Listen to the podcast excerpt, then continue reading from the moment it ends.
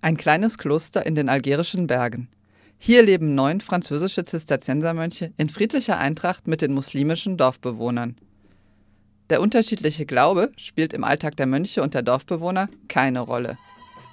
Als beispielsweise im Dorf eine Taufe gefeiert wird, ziehen die christlichen Mönche wie selbstverständlich gemeinsam mit den feiernden Dorfbewohnern ins Haus des Täuflings ein. Niemand stört sich daran, dass die Heilige Schrift der Mönche die Bibel und nicht der Koran ist. Alle respektieren die Männer.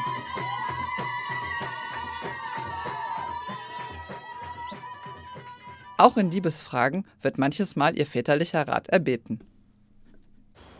Sag mal, wie merkt man, dass man wirklich verliebt ist? Tja, da ist dann dieses Gefühl in dir, das dich auffüllt. Etwas in deinem Innersten, das auch nicht kontrollierbar ist und dein Herz höher schlagen lässt im Allgemeinen. Und äh, es ist eine Verlockung, eine Sehnsucht. Es ist ein schönes Gefühl. Es hat äh, wenig Zweck zu hinterfragen, warum das so ist. Es ist eine Tatsache, ein Fakt. Du lebst vor dich hin und auf einmal erfährst du das Glück, oder zumindest die Hoffnung auf Glück. Es sind tausend Sachen. Allem voran ist es eine Verwirrung, eine Verwirrung, eine große Verwirrung. Und erst recht beim ersten Mal.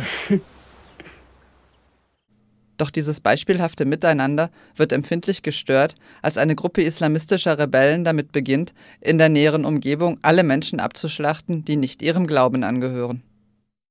Das Militär bietet dem Kloster daher relativ bald seinen Schutz an. Klostervorsteher Christian lehnt allerdings rigoros ab. Militärischer Schutz lässt sich nicht mit seinem Selbstverständnis als Mönch vereinbaren. Ihr Kloster braucht militärischen Schutz. Ich glaube, das ist nicht angebracht, nein. Wie können Sie das sagen? Sie sind nur 20 Kilometer vom gestrigen Tatort entfernt. Die Gewalttaten werden sich wiederholen. Ich halte den Vorschlag des Gouverneurs für durchaus erwägenswert. Es leben auch Familien hier. Bedenken Sie die Folgen. Mein Entschluss steht fest. Ich muss ablehnen. Doch nicht allen seiner Brüder ist wohl bei dieser Entscheidung. Am meisten stört es sie jedoch, dass Christian sie in die Diskussion nicht einbezogen hat. Die kleine, zusammengewachsene Gemeinschaft wird auf eine harte Probe gestellt. Wie konntest du diese Entscheidung treffen, ohne sie mit uns zu beraten? Es betrifft uns immerhin alle. Was hättest du gemacht an meiner Stelle? Ich hätte gewartet, bis ich mit jedem von euch gesprochen hätte und dessen Meinung dazu kenne. Um welchen Entschluss zu fassen am Ende? Der Entschluss ist nebensächlich. Es ist das Grundprinzip gemeinschaftlichen Entscheidens, das du mit deiner Haltung in Frage stellst. Von Menschen und Göttern ist sicherlich ein Film, der mich in Cannes dieses Jahr mit am meisten beeindruckt hat. Die Schauspieler sind grandios. Insbesondere sind hier Lombard Wilson zu erwähnen, welcher den Vorsteher Christian spielt, sowie Michael Lonsdale in der Rolle des Arztes Luc. Die Zweifel der Mönche, ihre Angst vor den Terroristen, aber auch die Angst vor dem Auseinanderbrechen der klösterlichen Gemeinschaft werden auf beeindruckende Weise dargestellt. Der Film schafft es, genau die richtige Distanz zu den Geschehnissen zu wahren und doch irgendwie in sie einzutauchen. Als Zuschauer hat man nie das Gefühl, auf irgendeine Seite gezogen zu werden.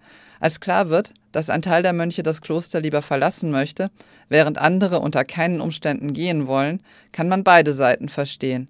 Es gibt irgendwie kein richtig oder falsch. Allerdings fragt man sich natürlich zwangsläufig, wie man selber in dieser Situation entschieden hätte. Christian lässt sich jedenfalls, zumindest nach außen hin, nicht von den Islamisten beeindrucken. Er schafft es sogar, sie mit profunder Korankenntnis zu beeindrucken. Kennen Sie den Koran? Du wirst sehen, es sind unter denen, die bereit sind, die Gläubigen zu lieben, aber auch solche, die da sagen, ja, wir sind Christen. Und in ihrer Mitte findest du auch Priester und Mönche.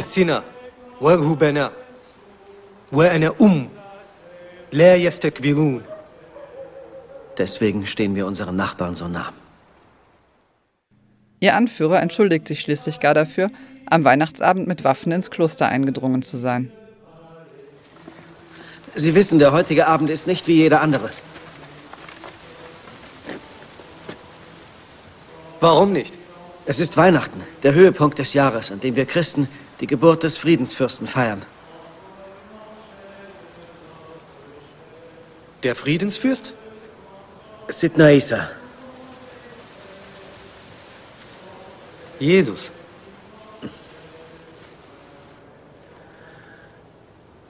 Ich bitte um Entschuldigung. Das habe ich nicht gewusst.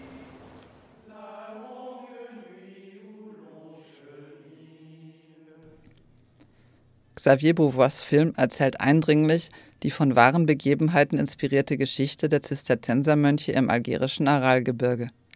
Doch auch wenn die Erzählung geprägt ist von den klösterlichen Ritualen, vom Alltagsleben der asketisch lebenden Mönche, wirkt der Film an keiner Stelle langatmig. Ähnlich wie Die große Stille schafft er es gerade mit den ruhigen, eindringlichen Bildern, die Aufmerksamkeit der Zuschauer auf sich zu ziehen. Getragen wird der Film aber, das kann man gar nicht oft genug erwähnen, durch die großartigen Schauspieler. Xavier Beauvoir hatte hier ein gutes Händchen bei der Auswahl seiner Darsteller. Geholfen hat sicher auch, dass er die Männer vor Beginn der Dreharbeiten erst einmal gemeinsam in Klausur geschickt hat, damit sie zu der Gemeinschaft zusammenwachsen konnten, die sie im Film darstellen sollten. Von Menschen und Göttern war in diesem Jahr das erste große Highlight in Cannes und wäre für mich ein ganz heißer Kandidat für die Goldene Palme gewesen einer der Filme dieses Jahres, die man unbedingt gesehen haben sollte.